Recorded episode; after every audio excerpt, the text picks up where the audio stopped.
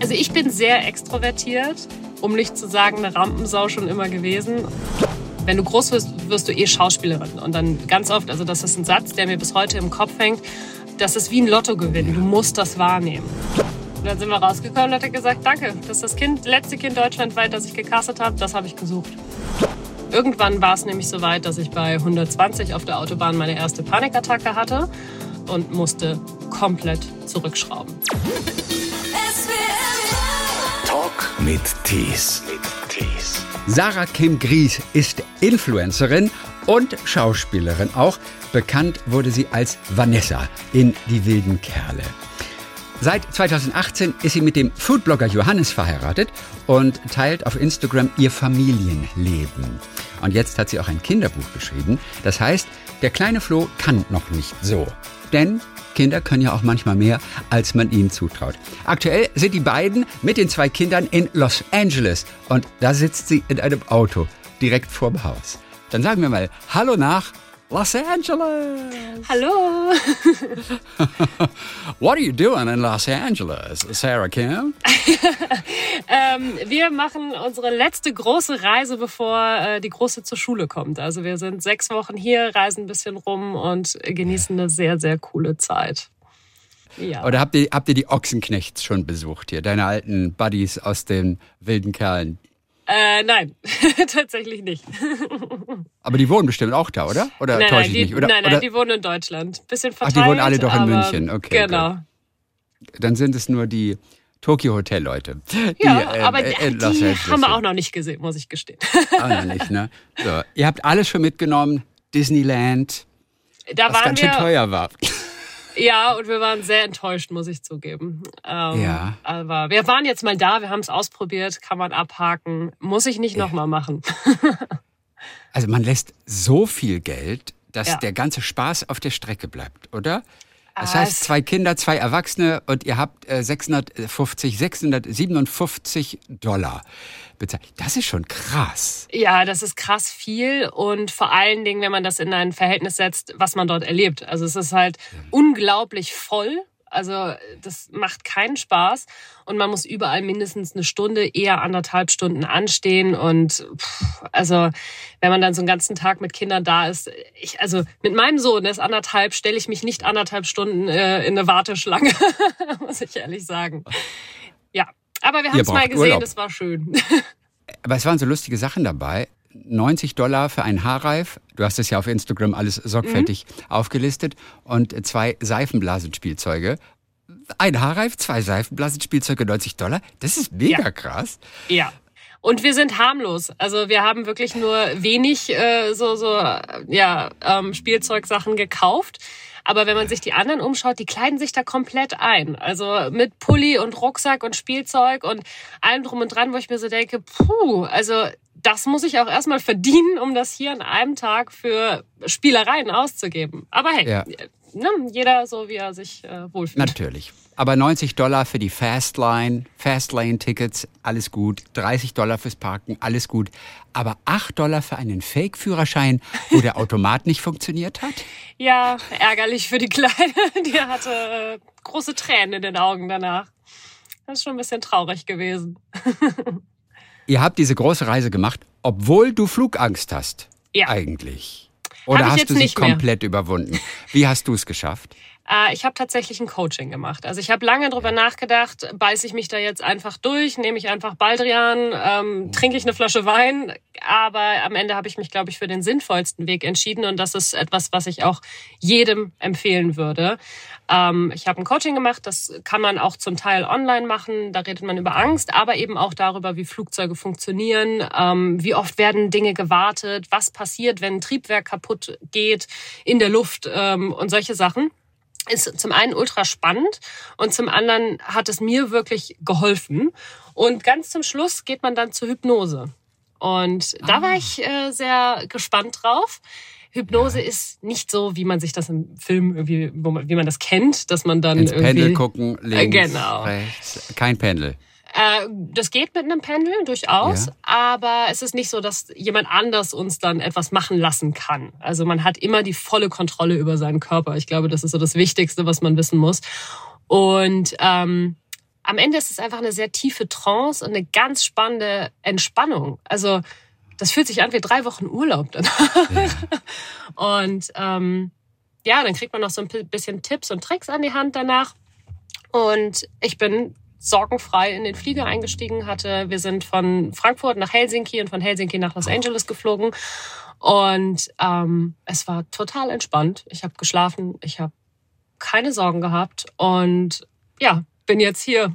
Aber bei der Hypnose macht man dann trotzdem Dinge oder man sagt Dinge, von denen man nichts weiß, an die man sich selbst nicht erinnert?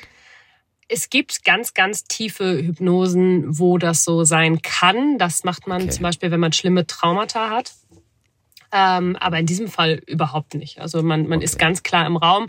Und ich bin ja so ein bisschen, ähm, ich habe Panikattacken und also nicht mehr so extrem, aber Kontrollverlust ist immer wieder ein Thema bei mir. Und ich musste die erste Hypnose auch abbrechen und man ist sofort da. Also man kann sofort Stopp sagen, ist sofort wach und dann spricht man einfach nochmal drüber und dann fängt man einfach nochmal neu an. Ist da Musik im Hintergrund? Ist das so der Klassiker, dass da so, so Musik, die so ein bisschen zur Trance oder so passt? Ja. Oder erzählt dir jemand etwas? Was ist Hypnose? Was wird da gemacht? Also man sitzt sehr bequem. In meinem Fall war es ein großer Ledersessel. Man legt die Füße hoch und dann fixiert man Punkte über dem Kopf und zwar so, dass man, dass die Augen sich sehr anstrengen müssen. Also dass sie müde werden. Im Hintergrund läuft entspannte Musik und dann macht man eine Art Traumreise. Also jemand anders ist dabei und er erzählt einem halt Dinge, also wie man sich fühlt und was man gerade sieht. Ähm, und das verankert sich im Unterbewusstsein. Und dann gibt es so Skills. In meinem Fall, ich drücke mit den Daumennägeln in den kleinen Finger. Das piekst dann so ein bisschen. Ähm, und das haben wir verankert mit dem Unterbewusstsein, dass diese ganz tiefe Entspannung, ich kann die aktiv durch dieses Gefühl hervorrufen. Und du weißt genau, was wie oft gewartet wird. Du weißt, wie ein Flugzeug funktioniert. Das mhm. alles hilft es, Vertrauen aufzubauen. Was ist zum Beispiel, wenn beide Triebwerke ausfallen? Nichts. Auch nicht, auch nicht so schlimm, ne? Auch nicht schlimm. Man landet einfach auf dem nächstgelegenen Flughafen. Und wir haben ja das große Glück auf der Welt. Es sind so viele Flughäfen, die wir gar nicht auf dem Schirm haben. Ob's, also im, im allergrößten Notfall könnte auch jedes Flugzeug auf einem Militärflughafen landen. Hauptsache, es kommt sicher runter. Und das finde find ich wahnsinnig faszinierend. Dein neuestes Projekt, das ist der kleine Flo, ja. der nicht so kann. Es ist für Kinder oder es geht um Kinder auch, die ja gerne mal unterschätzt werden, denen man oft noch nicht Dinge zutraut, die sie vielleicht doch eigentlich können. Ja, du bist mhm. zu klein dafür. Das ist der Satz, den glaube ich alle Eltern auch irgendwann mal so gesagt haben. Du wahrscheinlich genauso. ja. ja. Absolut. Okay. Wann bist du selbst in die Falle getappt und hast deinem Kind, und das eine ist jetzt wahrscheinlich so knapp sechs auch schon, ne? einer mhm. ist anderthalb, äh, das zweite Kind wahrscheinlich um die sechs. Wann war es bei dir selbst mal so, dass du auch dem Kind das nicht zugetraut hast? Oh, ich glaube sogar sehr früh. Ähm, ich glaube, im ersten Jahr denkt man noch nicht so viel darüber nach, weil die Kinder noch nicht so selbstständig sind. Aber gerade in dieser Autonomiephase, wenn sie damit anfangen, ich will meine Schuhe selber anziehen, ich will die Hose selber anziehen. Und dann kommt man ja schnell in so Stresssituationen. Ah, wir haben aber einen Termin, wir müssen los. Und dann so, komm, das kannst du nicht. Ich, ich mache das jetzt, wir müssen los. Und wir haben da sehr viel drüber gesprochen, mein Mann und ich, und das sehr reflektiert und uns zum einen ähm, auf ein anderes Wording geeinigt. Ähm, nämlich, das klappt noch nicht und okay. nicht, das kannst du nicht oder du bist zu klein dafür, weil sehr das gut. einfach im Kopf sehr viel mit den Kindern macht und auch mit einem selber, weil ich meine, wir müssen alle Dinge lernen. Niemand kann alles direkt. Und ich glaube, ich komme einfach immer wieder in diese Situation. Aber die Wordings sind so effektiv bei Kindern und dennoch machen Erwachsene das ganz oft falsch. Man bittet ja auch Kinder nicht irgendetwas zu tun oder fragt sie, kannst du das machen, sondern Eltern müssen ja immer Ich-Botschaften aussenden. Ich möchte, dass du das jetzt holst. Wirkt ganz anders, als kannst du das mal holen. Ja. Hol das doch mal bitte schnell. Kannst du mal holen? Nein, ich möchte, dass du das holst. Und schon machen sie es. Es ist eigentlich so einfach, wenn man es weiß. Genau. Und es ist, hat sehr viel mit Respekt einfach auch zu tun. Also ähm, was mir zum Beispiel auch auffällt, ist, wenn Kinder fallen, dann ist der erste Impuls von Erwachsenen zu sagen, ist nicht so schlimm. Ja. Mhm. Aber woher weiß ich das denn? Zu einem Erwachsenen würde ich doch niemals sagen, der hinfällt, ja komm, ist jetzt nicht so schlimm. Also ich kann doch trotzdem einfach fragen, hey, hast du dir wehgetan? Auch wenn ich gesehen habe, dass der Sturz vielleicht nicht so krass war, aber man kann sich ja trotzdem erschrocken haben, irgendwie doch doof umgeknickt sein ich finde das so wichtig. Erstmal lieber mitweinen eine Runde, ne? als Genau. gleich zu sagen, ist doch nicht so schlimm und ach, tut doch gar nicht weh und so. Und dennoch machen wir es instinktiv. Warum tun wir das denn eigentlich, wir Eltern? Gell? Instinktiv sagen wir die falschen Sachen, leider Gottes. Ja, an, wir haben es anerzogen bekommen. Komisch, wer hat uns anerzogen, dass wir falsche Sachen sagen sollen? Wo ist denn das, wo ist denn das passiert? In der Schule am Ende, was? ah, wer weiß. Wie bist du auf das Thema gekommen für dieses Buch? Was war so der zündende Funke? Ähm, ich glaube, das waren mit die Kita-Erlebnisse meiner, bei meiner Tochter, weil dort ganz oft eben das gesagt wurde, das kann ihr Kind noch nicht oder das, das kann es nicht, ähm, das müssen Sie jetzt machen. Und ich habe aber ganz oft festgestellt, dass meine Tochter sehr wohl viele Dinge kann, sie macht sie nur eben anders. Und am Ende ist es nicht blöd, wenn es funktioniert. Wie zum Beispiel, wa- was macht sie dann anders? Wo Ähm, man es eigentlich so haben möchte, wie es im Lehrbuch steht, aber sie macht es halt Oh. anders. Meine Tochter ist ein absolutes Barfußkind. Schon immer. Sie hasst Schuhe. So, also mit, mittlerweile ist es ein bisschen anders, aber als sie ganz klein war, sie hat keine Schuhe angezogen. Und aus der Kita haben wir immer zurückgemeldet gekriegt, ja, jetzt sind die Socken schon wieder so dreckig und wir haben ihr das erklärt, die schönen Socken und ähm, sie hat doch so schöne Schuhe und irgendwann habe ich dann gesagt, ja, aber ich kann ihre Füße doch einfach waschen. Sie läuft, sie geht spielen. Wa warum ist das ein Problem, dass mein Kind das nicht tut? Und so haben wir angefangen, ganz viele Dinge zu hinterfragen. Warum, warum muss ein Kind, ähm, ach, es gibt so viel. das ist ein sehr aufregendes Thema. Nee, ähm, wir haben einfach angefangen, alles zu hinterfragen und, und ähm, uns das anzuschauen und ähm, zu gucken, ob es unsere Kinder wirklich beeinträchtigt, wenn sie ihren Weg selber gehen. Also ich kann mein Kind natürlich nicht auf die Straße rennen lassen, aber ob es jetzt mit der Gabel oder mit der Hand ist, ändert an dem, an dem Resultat, dass es hoffentlich einen vollen Bauch hat, ähm, nichts. Wie hast du deiner Tochter Thea deinen Beruf erklärt? Also deinen Hauptberuf? Oder war das noch gar nicht nötig? Ähm, schwierig. Ähm, es ist noch nicht so richtig nötig. Sie, sie sieht, was wir tun. Aber ich glaube, so richtig verstehen tut sie es nicht. Es gibt eine lustige Geschichte dazu. Ähm, sie redet natürlich schon darüber, was sie mal machen möchte, wenn sie groß ist. Und, und ähm, dann hat sie irgendwann festgestellt, dass man ja, wenn man erwachsen ist, nicht mehr bei seinen Eltern wohnt. Und dann hat sie gemeint, dass sie das sich ganz schön anstrengend vorstellt, weil dann müsste sie ja selber kochen und sauber machen, aber sie muss ja auch alles filmen. und dann, da ist uns erstmal bewusst geworden, dass, ja, Oh. sie sieht das natürlich alles. ähm, Sie versteht's nicht. Und auch, ähm, wenn man jetzt so die Schauspiel, Schauspielerei sieht, das versteht sie auch noch nicht. Also sie guckt die Filme nicht, das möchte sie nicht, sie hat da kein Interesse dran. Aber sie kennt natürlich die DVDs, die wir auch zu Hause stehen haben. Und dann sagt sie schon hin und wieder mal, ja Mama, also dieser Film, da, da wo auch dein Foto drauf ist, wer sind denn eigentlich diese anderen Jungs? Aber das Konzept ist ihr einfach noch nicht schlüssig. Was ist das Einstiegsalter für die wilden Kerle eigentlich? Teil 1? 10, Oh, sehr früh. 12? Nein, nein, nein, nein. Die sind alle Früher. unten. Ja, ja, eher schon so vier, fünf.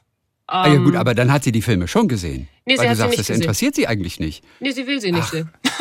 Nur diese Filme nicht. Andere Filme guckt sie. Aber weil sie genug hat von dir, verstehst du? Deswegen so im Alltag Ja. meine ich. Also jetzt nicht die Ja. Nase voll, aber sie sieht dich einfach genug und denkt, ich sehe dich sowieso schon dauernd in irgendwelchen Videos Ja. im Internet. Ich muss nicht dich auf dem Film sehen, obwohl das hohe Kunst ist. Und sie mag keinen Fußball. Das kommt auch noch dazu. schlecht. Okay, gut, dann, dann ist sie verloren für diese Filme, Ja. über, über die wir gleich auch noch sprechen. Da gibt es natürlich auch bestimmt ganz wunderbare Erinnerungen. Aber wir wollen kurz bei dem Familienleben bleiben. Du lebst wirklich dein Familienleben. Die Follower nehmen Anteil dran, also sind auch mit dabei die ganze Zeit.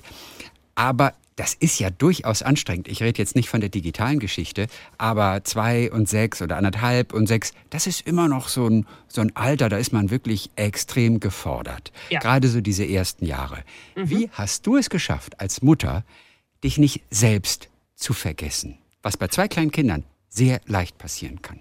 Denn eigentlich hat man gar keine Zeit für sich selbst. Das habe ich nicht geschafft. Ähm, ah, nicht geschafft, okay. Ich habe schon immer einen sehr hohen Leistungsanspruch an mich selbst und ich wollte nie abhängig von jemandem sein, insbesondere auch nicht finanziell. Jetzt bin ich verheiratet und man könnte sagen, hey, du kannst ein bis drei Jahre zu Hause bleiben, wenn du ein Kind bekommen hast. Das war aber nie das, was ich wollte. Also habe ich nach der Geburt meiner Tochter ähm, sehr schnell wieder gearbeitet. Ich bin eigentlich gelernte Grafikerin und habe ähm, mache Projektmanagement, Mediendesign und habe viel Packaging Design für große Mobilfunkanbieter gemacht und habe sehr viel Spaß an diesem Job. Also habe ich sehr früh wieder gearbeitet. Ich glaube acht Wochen nach der Geburt schon wieder von zu Hause mit Baby und nach einem Jahr ist sie in die Kita gekommen und ich bin auch gependelt zwischen Köln und Düsseldorf, habe sehr früh angefangen zu arbeiten, um eben sie um 15 Uhr wieder abholen zu können und doch noch den mhm. Nachmittag mit ihr zu haben. Mhm. Und das ist gehörig schiefgegangen. So. Irgendwann war es nämlich so weit, dass ich bei 120 auf der Autobahn meine erste Panikattacke hatte, okay. ähm, weil ich komplett überfordert und überlastet war und musste komplett zurückschrauben. Und das ist wahrscheinlich mit das Beste, was mir passieren konnte, weil es war ein Wink mit dem Zaunfall und noch nicht der ganze Definitiv. Zaun. Ja. Und ich habe dann angefangen, auf mich zu hören und habe zweieinhalb Jahre Therapie gemacht. Ich habe sehr viel Zeit für mich eingeräumt und ich habe auch meinen Mann wieder zurückgeholt. Das heißt, ähm, Du hast deinen Mann zurückgeholt oder er hat dich zurückgeholt? Nee, ich habe ihn zurückgeholt. Also wir hatten vorher auch eine sehr klassische Rollenverteilung ja. dass ich immer gedacht habe, hey, wenn er von der Arbeit kommt, dann muss ich eigentlich schon alles erledigt haben, damit wir uns abends überhaupt noch zwei, drei Stunden sehen können. Und ähm, das funktioniert einfach nicht. So, und dann haben wir unser gesamtes Leben eigentlich umgekrempelt und daran gearbeitet, dass wir erstens beide für das Kind 50-50 zuständig sind ja. und dass wir aber auch beide Auszeiten brauchen. Und das war ein ganz, ganz langer Prozess. Mittlerweile haben wir das große Glück, ähm, dass wir beide selbstständig sind und beide von zu Hause aus arbeiten. Das heißt auch, dass ich jetzt zum Beispiel sagen kann, wenn ich merke, hey, meine Akkus sind leer, hier sind deine Kinder, ich bin mal einen Tag raus und umgekehrt natürlich genauso. Ähm, Klaro. Aber das ist wichtig, dass man, dass man das nicht vergisst und dass man sich selbst nicht vergisst und auf sich, auf sich Acht gibt. Ja, diese Panikattacken. Hattest du die aber auch vorher schon, bevor du ein Kind hattest? Weil die auch eine Rolle gespielt haben bei der Flugangst, hast du vorhin erzählt. Mhm. Dann kam das jetzt als Überforderung oder durch die Überforderung als Mutter. Hattest du es davor auch schon mal? Ich glaube ja, aber es war mir nicht bewusst. Okay. Also es gibt ja, es gibt ja Studien dazu, dass eigentlich jeder Mensch in seinem Leben irgendwann mal Panikattacken hat. Wir nehmen sie nur nicht zwingend so wahr. Ähm, heute kann ich mich an ein paar Situationen erinnern, wo ich denke, ah, das war also das. Ähm, aber es war mir nicht. Wie zum bewusst. Beispiel, was war das? Ist ja auch interessant, dass man im Nachhinein, und es wird vielen jetzt so gehen, dass sie feststellen, vielleicht, ach, guck mal, was sie da gerade erzählt. Guck mal, mir ging es irgendwie früher auch mal so. Was war es bei dir zum Beispiel, was du gar nicht so als, als Panikattacke empfunden hattest? Wir waren in Thailand in einem Hotel und in, in, in äh, Bangkok. Und die Gebäude sind ja alle sehr hoch und das, das Zimmer war im, im 13. Stock. Und ich habe da abends gesessen und dachte so, ich komme hier nicht raus. Wenn es jetzt brennt, ich komme hier nicht raus. Wie soll ich denn 13 Etagen äh, die Treppe runterrennen, wenn wirklich etwas ist? Das schaffe ich nicht. Und das ging so weit, dass ich in der Nacht nur ganz wenig geschlafen habe und ähm, wir am nächsten Tag auch das Zimmer gewechselt haben in ein niedrigeres Stock Stockwerk, ähm, weil ich es nicht ausgehalten habe. Und solche Situationen hatte ich häufiger. Ich kann mich zum mhm. Beispiel auch dran erinnern, dass bei langen Autofahrten bin ich immer lieber selber gefahren, als Beifahrer zu sein, weil ich die Kontrolle okay. nicht abgeben konnte. Aber auch ganz erfolgreich, und das ist das Schöne, durch Therapie, es gibt so viele, die verzichten einfach auf die Möglichkeit, hast du einfach ganz vieles einfach in den Griff bekommen können, ja. was dann auch einfach in Schach gehalten wird. Ne? Total. Und man arbeitet und das Leben so viel, viel leichter aus. macht dann. Ja, komplett. Man kann, es ist, ich stelle mir Therapie bis heute immer so ein bisschen vor. Man geht ja, zum Teil bin ich zweimal die Woche hingegangen, aber in der Regel einmal die Woche hin. Und das ist immer, als würde man ein kleines Päckchen, das man nicht ausgepackt hat, wie so ein kleines Geschenk, nimmt man mit, geht dorthin und stellt es dort in den Schrank. Und irgendwann so kommt man an den Punkt, dass man immer wieder ein bisschen ein Päckchen auspackt und mal reinschaut und dann feststellt, es ist gar nicht so schlimm oder es ist schlimm und man spricht drüber und es löst sich auf. Und irgendwann Ja. ist dieser Päckchenhaufen zu Hause viel kleiner oder gar nicht mehr da. Das ist et- wirklich eine Möglichkeit, die jeder einfach mitnehmen sollte. Was die Kinder von dir geerbt haben, Mhm. ist die Sturheit. Ja. Ist dein Mann, der Johannes, der Foodblogger, ist der auch so stur? Denn dann wird's ja ab und zu interessant. Ähm, schon, aber er kann sich besser zurückhalten. Mit anderen Worten, er kann sich nicht so oft durchsetzen, wie du dich durchsetzen kannst. Er gibt eher nach, sagen wir so. Was hast du denn schon von deinen Kindern gelernt? Menschen positiver entgegenzutreten. Meine Kinder, ich habe das irgendwann so ein bisschen verlernt. Man wird ja so ein bisschen misstrauisch oder ah, es ist so, es ist so ein deutsches Ding, auch einfach distanziert zu sein. Und meine Kinder sind wahnsinnig offen und kennen auch keine Sprachbarrieren zum Beispiel. Denen ist das komplett egal. Und das habe ich mitgenommen, das auch einfach wieder zu machen. Wieder einfach, Okay. einfach positiv in, in Gespräche reinzugehen, in Begegnungen. Das ist das Beste. Weil die halt keine Vorurteile haben. Ne? Genau. Die haben nicht diesen ganzen Quatsch im Kopf, sondern die gucken einfach nur, was da ist und haben eben nicht diesen, diesen Hintergrund, den wir immer mit uns rumschleppen, der Ja. uns so viel urteilen lässt. Aber wann ist dir das aufgefallen? Ich wette, das machen ja alle Kinder so, aber den wenigsten Eltern fällt es vielleicht auf, dass die Kinder ja so, so unbekümmert, so vorurteilsfrei an die Sachen herangehen, Menschen gegenübertreten. Wann ist dir das mal auch direkt aufgefallen, sodass du es für dich selber übernehmen wolltest? Es hat angefangen mit so der aktiven Spielplatzzeit. Eltern fallen ja gerne, ein Kind wird geboren und man fällt in so ein Loch, dass man gar nicht mehr so viele soziale Kontakte hat. Und dann rom- romantisiert man das so ein bisschen. Man geht auf den Spielplatz und lernt ganz viele andere tolle Eltern kennen und dann steht man da und denkt sich so, puh, irgendwie ist das ja doch alles nicht so. ähm, und dann hat meine Tochter aber irgendwann angefangen, einfach mit fremden Kindern auf dem Spielplatz zu spielen. Und ich habe mich aktiv dazu bewegt, mich nicht auf die Bank daneben zu setzen und vielleicht am Handy zu spielen, sondern einfach mitzumachen. Und das wiederum animiert auch andere Eltern mitzumachen. Und so Ja. hat man sehr, einen sehr positiven Effekt für alle Seiten. Mhm. Warst du auch den anderen Eltern dann gegenüber ein bisschen skeptisch und, und, Total. und hast dich dann wieder offener gezeigt? Ja. Ja. Okay. Ja. Man, man, man will mit denen nichts zu tun haben. Die sehen ja auch so komisch aus. Ja, und vielleicht riechen die auch. Wahrscheinlich. ja, aber klar, das ist ein Stück Freiheit, das man dann wieder zurückgewinnt, ne? wenn man es wenn man's macht wie die Kinder, Genau. bei denen alles noch so ganz natürlich angeboren ist. Wenn man immer so bleiben würde, dann wäre die Welt friedlicher. Ja. Dann wäre die Welt irgendwie umgänglicher. Das ne? stimmt. Also in deinem Leben mit Kind eineinhalb und sechs ist schon wieder eine Menge Normalität zurückgekehrt. Also würdest du sagen, die Normalität ist schon wieder da oder noch zu oft Ausnahmezustand? Nein, es ist hauptsächlich die Normalität. Und Ja. da bin ich sehr dankbar für. Du hast also auch mal wieder Zeit gefunden für bestimmte Dinge. Was hast du zum Beispiel? Worin besteht deine Me-Time, die du dann auch bekommen hast wieder? Ich gehe dreimal die Woche ins Fitnessstudio, auch wenn man mir das nicht so ansieht. also ich bin, bin nicht wahnsinnig durchtrainiert, aber ich gehe gerne hin und, äh, und ja, mache halt so Stepper-Laufbandgeschichten und höre dabei Hörbücher und Podcasts. Und Ja. ähm, alternativ findet man mich, wenn es nicht gerade Sommer ist, auch gerne in meinem Büro und nicht, weil ich arbeite, sondern weil ich puzzle. Ja, auch wie schön. Tausender? Fünftausender? ja. Welches Motiv zuletzt? Äh, Modern Family tatsächlich.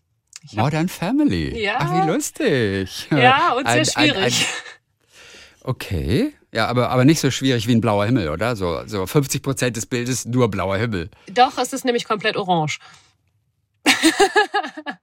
es ist dieses, dieses, ähm, ach, ich weiß gar nicht, dieses äh, Motiv, was die machen, wo die alle in den Sonnenuntergang laufen und das Dreiviertel von diesem Bild ist auf jeden Fall äh, orange, gelb, Ja. so gewischt. Das war, war, war schön. Ah. Aber auch interessant, dass du gleich gesagt hast, ich gehe dreimal die Woche ins Fitnessstudio, auch wenn man es nicht ansieht. Das ist doch eigentlich der schlimmste Grund, ins Fitnessstudio zu gehen, nur weil man seinen Körper auf eine bestimmte Art und Weise haben möchte. Eigentlich soll man es doch machen, damit man sich fit fühlt, damit man sich wohlfühlt. Ja, das Ja. hat ja mit der Körperform auch in erster Linie gar nichts zu tun. Überhaupt nicht. Ne? Es ist auch eigentlich traurig, dass das gerade mein Impuls war, das zu sagen, aber man ist halt auch diese Bewertung von außen so sehr gewohnt, ähm, Ja. obwohl wir es eigentlich nicht sein sollten. Hast du denn mal wieder Fußball gespielt? Du warst ja früher im Verein sogar. Mhm. Ich habe äh, sehr lange sogar gespielt, fast ja. zehn Jahre. Wow. Und äh, auch relativ erfolgreich, würde ich behaupten. Also ich habe äh, Kreisliga gespielt. Ähm, aber irgendwann wurde mir das Knie zertreten. Also ich habe einen Kreuz, äh, doppelten Kreuzbandriss oh. und einen Meniskus kaputt gehabt ja. und habe danach noch mal so ein bisschen hobbymäßig gespielt. Ehrlicherweise war ich da aber dann schon 18 und meine Prioritäten haben sich ein bisschen verschoben. Ach, ja. ach krass. Also du kommst mhm. ja aus Nordrhein-Westfalen, hast zwischenzeitlich mhm. in Mecklenburg-Vorpommern gewohnt. Da durften mhm. Mädchen kein Fußball spielen. Nicht, dass ich wüsste, auf jeden Fall. aber du wolltest, aber du konntest nicht. Gab keine Mannschaft. Äh, das war ein Ticken später. Wir sind, als ich in die fünfte Klasse gekommen bin, zurückgezogen nach Nordrhein-Westfalen. Ja. Und äh, da gab es eine, eine Fußball-AG. Und das war aber nichts für mich, weil da haben alle nur rumgestanden auf dem Feld und haben gequatscht. Und ich bin da halt eigentlich reingegangen, weil ich Fußball spielen wollte. Und dann habe ich mit meinen Eltern darüber gesprochen und es gab tatsächlich keinen Verein. Ja. Und ähm, dann habe ich bei den Jungs angefangen und da gab es auch noch ein anderes Mädchen, das dort auch gespielt hat. Ähm, ist eine gute Freundin bis heute. So, ja. Also was so Vereinsleben mit einem macht. Ähm, und das Problem ist aber, dass Mädchen körperlich irgendwann in der Pubertät unterlegen sind. Mhm. Das ist einfach so. Und dann ist es schwierig, einfach mitzuhalten. Und man wird zusätzlich auch nicht ernst genommen. Und dann ist mein Vater einfach hingegangen und hat einen eigenen Verein gegründet. Ja. Und ähm, ja, dieser Verein existiert auch bis heute. Nein, wie, wie heißt der? Ähm, mittlerweile ist es, glaube ich, der erste FFC Hennef. Aber also die haben so ein bisschen Wandlungen durch. Wir leben ja auch nicht mehr dort. Aber ich bin sehr stolz da auf ihn, dass er das damals so großgezogen hat. Und es ist ein richtig großer, erfolgreicher Verein. Viele coole Mädels, sehr, sehr coole Jugendarbeit. Ach, wie lustig. Einfach mal einen Verein gründen. Und ja, dass es da noch gesagt, keinen gab. Erstaunlich. Ja. Eine Satzung geschrieben und so.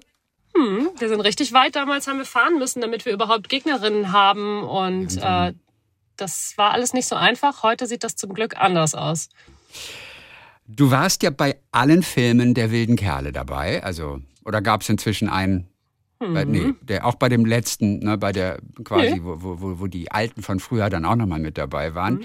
Danach kam für dich auch nochmal die eine oder andere Rolle, aber Schauspielerei war dann irgendwann nicht mehr dein Hauptding. Weil du es nicht mehr wolltest oder gab es einfach diese Angebote nicht mehr? Hättest du gerne mehr gemacht im Anschluss noch? Ähm, ich wusste es nicht ich war mir einfach nicht sicher. Ich habe ja den ersten Film mit elf gedreht und damit hatte ich so ein bisschen so einen Stempel. Wenn du groß wirst, wirst du eh Schauspielerin. Und dann ganz oft, also das ist ein Satz, der mir bis heute im Kopf hängt, ähm, das ist wie ein Lottogewinn. Ja. Du musst das wahrnehmen. Aber es wurde eigentlich, ich habe das zwar gerne gemacht, aber für mich war das ja ein Hobby, kein Job. Und ähm, das war für mich immer, immer so ein Druck, okay, ich muss das jetzt machen, ich muss alle Castings mitmachen. Und als ich dann so 18 war, bin ich da halt ausgebrochen und habe gesagt, nee, ich habe keinen Bock mehr, mich immer zu rechtfertigen und dahin zu rennen. Und eigentlich weiß ich ja gar nicht, was ich will. Und deswegen habe ich das dann erstmal in Anführungszeichen abgebrochen. Aber zwischen, aber dann mal wieder aufgenommen. Also dann kam ja noch, noch mal der ein oder andere Film oder die Soko war dabei. Genau. Aber also das war halt so sporadisch, kam von der Agentur ein Angebot oder wie bist du an diese Folgerollen gekommen? Also diese ganzen Folgerollen waren, bevor ich das abgebrochen habe. Und ich habe immer eine Agentur gehabt. Das ist auch super wichtig, einfach gerade im Bereich äh, der, der Kinderschauspielerei, weil es da auch ganz viele Dinge sind, die man, die natürlich geschützt werden müssen. Kinder müssen geschützt werden. Ähm, aber genau, ich habe einfach immer eine Agentur gehabt, die sich darum gekümmert hat. Ich krieg auch bis heute Anfragen. Das ist nicht die Problem Problematik. Aber ich kann jetzt einfach nicht mehr drei Monate weg sein und 15 Stunden am Tag arbeiten. Das funktioniert einfach in meinem Leben nicht. Und so wichtig ist es mir dann auch einfach nicht. Es fehlt dir auch nicht. Ne? Also für viele ist es ja ein Traumberuf, äh, wie du ja von außen auch gehört hast. Ne? Mhm. Ähm, aber spätestens, wenn man Kinder hat, verschieben sich ohnehin die Prioritäten. Bei dir war es aber auch schon vorher der Fall. Ja. Du hast dich dann der Grafik lieber zugewendet. War das immer schon ja. ein Steckenpferd oder wie bist du dazu gekommen? Überhaupt nicht. Ich äh, wusste halt wirklich gar nicht, was ich machen möchte. Ich habe äh, Fachabitur gemacht Und dann bin ich so ein bisschen ähm, im, im, im Leben rumgetaumelt. Habe zwar immer gearbeitet, ich habe auch immer äh, gekellnert nebenher und mein Leben selbst finanziert. Und irgendwann ist mir mein Vater so ein bisschen auf die Füße getreten und hat gesagt, aber du musst ja, ist egal, was du machst, aber du musst etwas machen, sonst, sonst wird das ganz schön schwierig hier. Und ähm, dann bin ich eigentlich per Zufall an diese Ausbildungsstelle gekommen in Köln dann ähm, über jemanden, den wir privat kannten. Der hat mhm. einfach gesagt, hey, ich mache das und das, sonst ja. komm doch einfach mal vorbei. Und das habe ich gemacht und habe mich da sehr wohl mitgefühlt und bin da einfach geblieben. Das Rumtaumeln hat vor allem deine Eltern gestört. Aber nicht dich. Du hast mal hier ja. gejobbt, mal da gejobbt gut Trinkgeld bekommen, auch wenn du bedient hast, Menschen kennengelernt. Ja. Da kann man es ein paar Jahre aushalten, so, ne? Total, aber es ist halt nicht besonders weitsichtig. Ich möchte diese nein, Zeit aber nein. trotzdem nicht missen. Also es war wie eine coole Studentenzeit, ohne zu studieren. ja. Na gut, auch die Zeit bei den wilden Kerlen war natürlich ganz speziell. Als Vanessa, du durftest ja Dinge machen, vor denen du eigentlich Angst hattest zunächst mal. Also durch die Luft schwingen, obwohl du Höhenangst hast. Hm. Wie schwierig ja. war es, das zu bekennen, dort am Set oder bei der Drehbuchbesprechung? Nein. Gar nicht. Okay. Gar nicht. Also das ist, dafür ist das gesamte Team zu sehr mhm. Familie gewesen. Und natürlich gab es unter den Kindern immer wieder Reibereien und also ganz normal. Aber nichts, wo ich sagen würde, hey, das war fieses ja. Mobbing oder da hätte ich wirklich Angst davor gehabt, meine Gefühle ja. zu sagen, das gab's nicht. Der zweite Teil ist dein liebster Teil von den sechs, bei denen du dabei warst. Ja. Warum? Den habe ich so gefühlt in der Zeit. Das war Vanessa macht ja so eine, so eine Wandlung dadurch, dass sie sich auch plötzlich schminkt, dass sie mhm. skatet, dass sie sich so entwickelt. Und zu dem Zeitpunkt war ich 14 und es hat einfach so perfekt zu mir gepasst, dass ich bis heute so in meinem Herzen einfach noch ein bisschen fühle, wie gut sich diese Zeit damals angefühlt hat. Und du durftest dich offiziell mal schminken. Das war ja, ja wahrscheinlich auch das Gute. Ja, absolut. Wenn du dann wieder in die Schule musstest, wie war das dann für dich? Jetzt warst du gerade in der großen Welt und man wird mit dem Auto zum Set kutschiert und es organisieren Menschen mm. etwas Verein. Da muss man echt auch aufpassen, dass man nicht abhebt. Ne? Man ist ja plötzlich ganz wichtig, ob man nun will oder nicht. Wie war es für dich, danach wieder in die Schule zu kommen? Also zum einen ist es ja nicht ganz so glamourös, wie man sich das Set vorstellt. Das war, ist so und das ist auch gut so und da wurde auch sehr drauf geachtet. Also wir wurden alle sehr normal behandelt. Nichtsdestotrotz ist es natürlich schon so, dass wir sehr viele Privilegien hatten. So, sehr viel außergewöhnliche Freizeitbeschäftigung. Man kriegt doch immer das zu essen, was man möchte und solche Sachen. Und wenn man dann zurückkommt in eine wirklich normale Welt, wie, wie ich halt aufgewachsen bin, meine Eltern haben ja nichts mit der Branche zu tun und ähm, dann ist es schwierig. Schwierig zum einen, weil man plötzlich mhm. Dinge wieder selber machen muss. Also äh, du räumst deine Wäsche jetzt selber weg. ähm, ja, die kleine Kim, die kann das schon, halt, nämlich. Ja, es gibt niemand. Weißt du, mit 14, die kann das schon. Mhm, genau. Vor allen Dingen ist es aber schwierig, wirklich wieder in die Schule zu kommen, weil diese Welt als so gold und glitzernd dargestellt wird. Also zum einen haben alle immer gedacht, ich wäre jetzt sehr reich. Ich wusste, bis ich 18 war, überhaupt nicht, was ich verdient habe. Meine Eltern haben das beiseite gelegt und ich durfte mir ja. immer eine große Sache kaufen. Aber äh, wenn mich jemand gefragt hat, hey, was kriegst du da so am Tag? Keine ja. Ahnung, ich wusste es nicht. Und zum anderen ähm, denken Menschen oder dachten die Menschen damals immer, sobald man so berühmt ist, kennt man ja auch mhm. alle anderen berühmten Leute. Und, und das ist natürlich in so einer pubertären Phase, wo man vielleicht den einen oder anderen Crush auf jemanden hat, ähm, auch nicht ganz einfach. Also ich habe sehr viel Mobbing erlebt in der Schulzeit, sehr schlimme Zeiten auch und sehr viele Gespräche mit Lehrern und Direktoren und, und weiß ich nicht. Weil da vor allem ähm, Neid im Spiel war? Weil da vor allem Neid im Spiel war von den anderen, ja. die dann Böses über dich erzählt haben?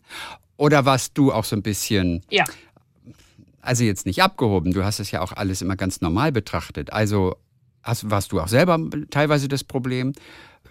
Also du warst halt ja, ein Teenager, absolut. ein richtiger Teenager also das, in der Pubertät auch. Aber volle Kanne. Ähm, und ich war auch garantiert nicht einfach als, als, als Mensch an sich schon.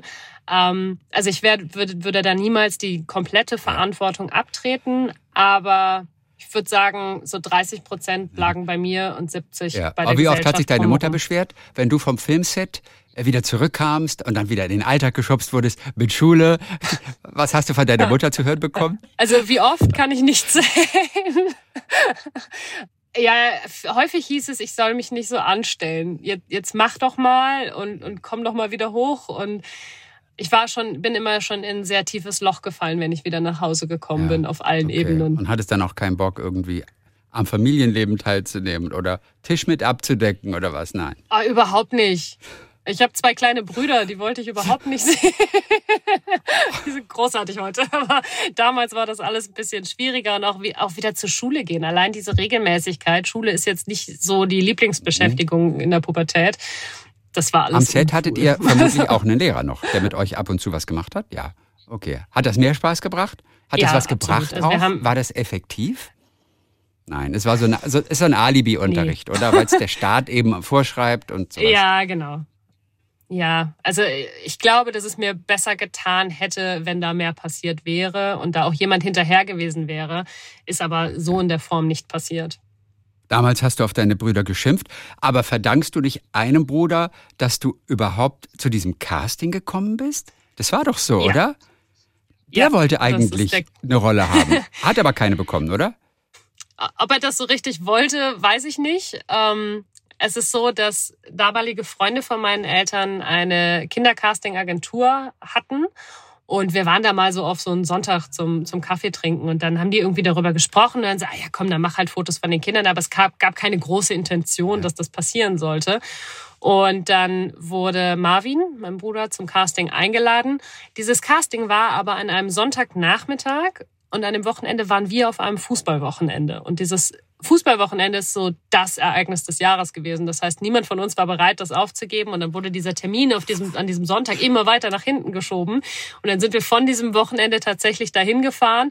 Und wir haben halt auch ausgesehen wie Kinder, die so ein ganzes Wochenende zelten und Fußball spielen waren. Also wir haben gestanden vor Dreck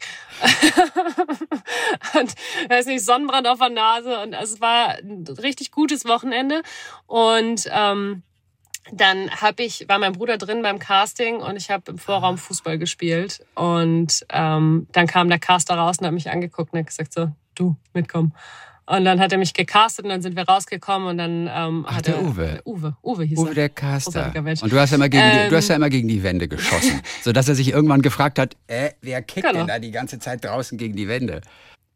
Exakt. Ja, dann sind wir rausgekommen und hat er gesagt, danke, das ist das Kind, letzte Kind deutschlandweit, das ich gecastet habe, das habe ich gesucht. Okay. Und dann, okay, dann sind wir raus und dann am nächsten Tag haben wir erstmal die Bücher gekauft, weil ich kannte die wilden, Ja. wilden Kerle zu dem Zeitpunkt nicht. Und die habe ich verschlungen. Und dann sind wir, ich könnte jetzt keinen Zeitabstand mehr sagen, aber kurz darauf ähm, tatsächlich zu diesem Recall-Casting nach Augsburg gefahren und haben da ein paar coole Tage gehabt. Und äh, da war dann schon klar, dass das wird was. Und sag mal, hat dein Bruder denn auch eine kleine Rolle irgendwie bekommen? Nein. Okay. Und, wie er ist heute damit? sehr froh drüber. Wirklich? Aber warum? Ja.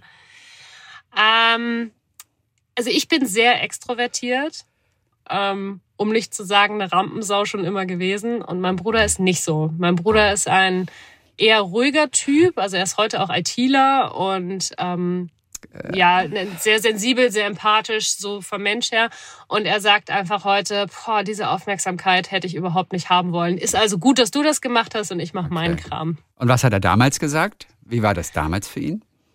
Ah, er war erst fünf. Er hat es Okay. nicht so richtig realisiert, ehrlicherweise. Der wollte vor allem kicken. Punkt. Ja. Also, oh, durch diese Filme, und es sind ja sechs Teile, der letzte kam dann nochmal mit einem größeren Abstand, habt ihr ja so auch so euer Aufwachsen, so ein ganz kleines bisschen dokumentiert. Nicht ganz so schön wie in der Lindenstraße, weißt du, wo du, wo du wirklich von fünf bis 30 das mitverfolgen kannst und eigentlich die Videos immer hast. Das ist ja hochinteressant. Wie hast du das wahrgenommen, wenn ihr euch dann ein Jahr später oder manchmal vielleicht auch anderthalb Jahre später wiedergesehen habt für den nächsten Dreh. Es passiert ja sehr viel in diesem Alter, auch in diesem Teenageralter. Wie hast du dieses Aufwachsen miterlebt, wenn man sich so getroffen hat? Hast du überhaupt was gemerkt oder war es wie im Jahr zuvor? Ähm, es, ist, es ist ein ganz komisches Gefühl. Es ist bis heute, als hätten wir uns gestern zuletzt gesehen. Also wenn ich heute irgendwie mit Jimmy telefoniere, ist das trotzdem, also es ist dieselbe Vertrauens, dieselbe Vertrauensebene. Wir machen irgendwie immer noch dieselben Witze und verstehen uns bis heute irgendwie ziemlich gut. Ja, und ihr habt ja auch sechs, sechs ähm, Filme miteinander gemacht. Das ist ja auch wirklich viel. Ihr habt auch einen wirklich ja. einen entscheidenden Teil eurer Jugend habt ihr auch wirklich miteinander verbracht, ne? Ja. Und das war großartig. Also es ist bis heute tatsächlich einfach ein Stück weit Familie geblieben. Und wenn ich heute auf so Partys gehe, wo man dann, ähm, weiß ich nicht, Schauspielcoaches oder Make-up-Artists oder so von damals trifft. Das ist schon witzig, wenn die dann auch so erzählen, ach krass, damals warst du so und so. Und also es ist einfach, es ist einfach schön und es ist was das angeht, einfach eine durchweg positive Zeit und sind nur positive Erinnerungen. Ja. Also die anderen Teile folgten ja so fast Jahr für Jahr aufeinander. Aber dieser letzte, mhm. die wilden Kerle, die Legende lebt, wo auch eben neue junge wilde Kerle dabei sind, aber auch eben die alten von früher nochmal wiederkommen. Da lagen acht Jahre zwischen diesem 2016er Film, äh, Die Legende lebt, und dem letzten mhm. Teil 5 dann. Wie war das Wiedersehen für euch nach acht Jahren? Wieder was zusammen zu machen. Wie war, wie war das? Welche Szene erinnerst du noch? Ähm, also ich glaube, am präsentesten ist mir jetzt direkt die Situation, wie ich einfach im Hotel angekommen bin und ich stand an der Rezeption und äh, die Jungs kommen einmal zusammen, weil die aus derselben Ecke kommen und dementsprechend laut sind die und kommen halt rein. Und ich drehe mich um und sehe halt Marlon. Ja. Und ähm, Marlon und ich sind immer super dicke gewesen. Also wir sind einfach richtig gute Freunde. Und ähm, es ist so, dieses, wie wir uns angelacht haben, dieser Moment war so schön, einfach zu sehen, hey, da sind sie wieder. Und es ist trotzdem genauso wie früher. ähm, ja, man hat sich wahnsinnig viel zu erzählen, aber es gibt so keine Hemmschwelle, weil man kennt sich ja. Also man, diese Vertrauensebene ist einfach da gewesen und wir haben richtig coole Abende gehabt, wo wir richtig lange auch gesessen haben und, und es war richtig schön. Aber es wurde auch gedreht ein bisschen nebenbei. Ja, selbstverständlich. Aber für uns zugegebenermaßen ja nicht viel. Nein. Also wir tauchen, äh, glaube ich, in zwei Szenen auf Nein. und äh, wir hatten viel Zeit zum Quatschen. Wie viel von den wilden Kerlen von damals sind in der WhatsApp-Gruppe vereint? Ähm, alle bis auf einer. Ach, das ist ja schön. Der hat einfach kein WhatsApp. Ach, der hat kein WhatsApp. Auch ja. interessant. Was ist aus dem geworden? Der arbeitet auch ganz normal, macht keinen Film, aber er möchte kein WhatsApp haben. Wer hat als letztes ja. was reingeschrieben in die WhatsApp-Gruppe? Was sind so die Dinge, worum geht's? ich glaube, es war Wilson yeah. und sage ich nicht. Okay, Wilson und sage ich nicht. das ist auch gut, wird ihn freuen. Sarah, Kim, zu sehen natürlich regelmäßig auch zu lesen von dir gibt es ja auf Instagram. Das ist ja auch ein Hauptjob für dich als Influencer. Mhm. Influencerin wofür eigentlich? Für Familienangelegenheiten, Familienprodukte? Wofür bist du Influencerin? Ähm, das ist ein spannendes Thema. Ja. Man, ich habe ja ein Management und wir arbeiten sowas regelmäßig auf. Was, was möchte ich eigentlich? Wer bin ich eigentlich? Und ich definiere mich oder meinen mein Content in die Richtung, dass es feministischer Content ist aber bezogen auf Eltern und Erziehung. Mhm. Also Stichwort gleichberechtigte Elternschaft. Und nebenher bin ich, glaube ich, ganz lustig. aber Content Creator heißt es ja offiziell auch mittlerweile, oder? Es ist eine Berufsbezeichnung. Ja. Du stöhnst gerade. Aber das lese ich jetzt andauernd. Content Creator. Ja. Ich bin Content Creator. Ja, Influencer ist so verpönt und das ja. ist eigentlich sehr schade. Mhm. Ähm, deswegen ich weiß auch immer selber nicht, wie ich mich benennen soll. Ja. Ähm, ja. Deswegen sage ich ganz gerne, dass ich einfach ich bin. Dein Name ist auf jeden Fall Sarah Superheld bei Instagram. Ja. Wann kam dieses Superheld dazu? Was ist die, sag ich mal, diese Geschichte oder der Moment, der dahinter steckt, als du plötzlich das Attribut Superheld hattest? Muss wahrscheinlich 100 Jahre her sein. Ja, total. Ähm, mein Account existiert auch schon seit Pah, ich weiß es nicht. Ewigkeiten. Ja. Ich, ich kann es wirklich nicht mehr sagen. Und so lange heißt dieser Account auch so. Aber wenn ähm, man den äh, Account diesen Namen gibt, dann weiß man doch, irgendwo muss man doch dieses Superhit ja, aufgetaucht sein. Die Geschichte gibt's schon, ne? Es, ja, die Geschichte gibt's, aber sie ist, sie ist weniger beeindruckend, als sie klingt. Äh, es ist, glaube ich, einfach aus einem Spitznamen heraus entstanden, an den ich mich, also aus der die Geschichte ich mich nicht mehr so richtig erinnern kann. Heute denke ich mir, es müsste wahrscheinlich eher Superheldin heißen, aber vielleicht ist es auch. Äh Stimmt, das passt gar nicht zu dem feministischen äh, Background Exakt. zu deinem Instagram-Account. Sarah Superheldin. aber vielleicht muss man die Leute auch zwischendurch einfach ein bisschen verwirren. Haben deine Freundinnen dir damals äh, den Namen gegeben? Superheldin, weil ja. du, weil du Dinge gebacken gekriegt hast, die andere nicht geschafft haben? Ja, und, und wahrscheinlich auch, weil ich immer ein bisschen ähm, lauter bin und immer ein bisschen schlimmere Dinge aussprechen muss, schwierigere Themen und mich ja. ganz gerne an der Stelle auch durchsetze. Wofür warst du denn berüchtigt damals bei deinen Freundinnen? Au außer ähm, fürs Lautsein? uh, ja, schwierig. Ja vieles. Große Klappe zählt ganz, ganz arg dazu, aber nicht gegen andere. Also eher im, im Verteidigungsmodus als im Angriffsmodus. Okay. Du könntest dich auf solche Fragen auch natürlich ganz wunderbar rausreden, indem du einfach sagst, was du für eine gute Fußballerin warst. Alleine das würde schon die Superheldin, weißt du, rechtfertigen. Ja, aber ich bin ja auch eine ganze Menge mehr. also auf diesem Instagram-Account, wo ja dein Familienleben auch so das Thema ist, da fotografierst du ja auch deine Kinder mit Gesichtsfilter oder sie werden umgedreht. Aber die Handykamera ist immer dabei. Was sagen die dazu? Wann nervt die das auch mal? Von deiner Tochter wissen wir auch, mm. dass das für die klar ist, dass das jede Mutter so macht, dass sie ihre Tätigkeit filmt. Das haben wir vorhin ja auch so schon gehört. Aber was sagen Sie dazu, wenn Sie immer mal wieder, ach guck mal, post doch nochmal hier kurz und ah, lass uns dieses Bild machen. Nein, ich habe jetzt Hunger. Nein, ich will doch aber rausspielen. Wie oft passiert das? Nee, äh, gar nicht, weil meine Kinder das nicht machen müssen. Also die Bilder, wo man sie mal von hinten oder so sieht, ähm, die entstehen einfach. Okay das ist nichts, wo sie es einfach, wo sie es machen müssen. Und ähm, wenn es jetzt etwas gäbe, wo ich sagen würde, hey, da brauche ich dich mal kurz für und meine Tochter sagt, ich habe keinen Bock, dann hat sie keinen Bock. Also das ist eine große Regel bei uns, dass die Kinder nichts machen müssen. Und sie tauchen ja auch, also zumindest visualisiert, eher weniger auf. Und das ist auch ähm, ja unser Ziel. Also mein, mein TikTok-Account ist auch relativ groß mit 300.000 Followern. Und ähm, da sieht man die Kinder zum Beispiel gar nicht.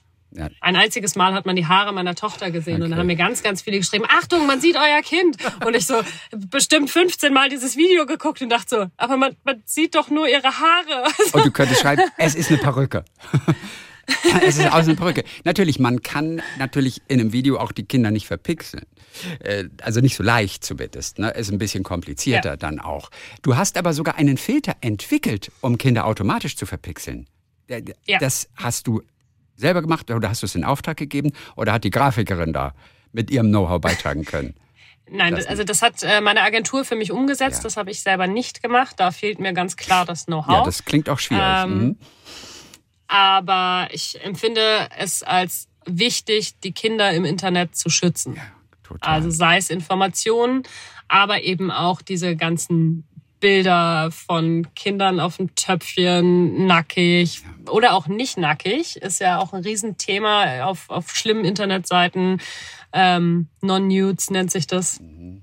Ähm, da muss man einfach groß au wirklich aufpassen. Und deswegen ist dieser Filter wirklich ähm, hilfreich. Wenn man sich selber filmt, wird die zweite Person einfach ausgeblendet. Ja. Also das Gesicht wird ähm, kaschiert quasi. Und äh, das, das kann auf jeden Fall helfen. Und wir wissen ja, diese Bilder bleiben für immer.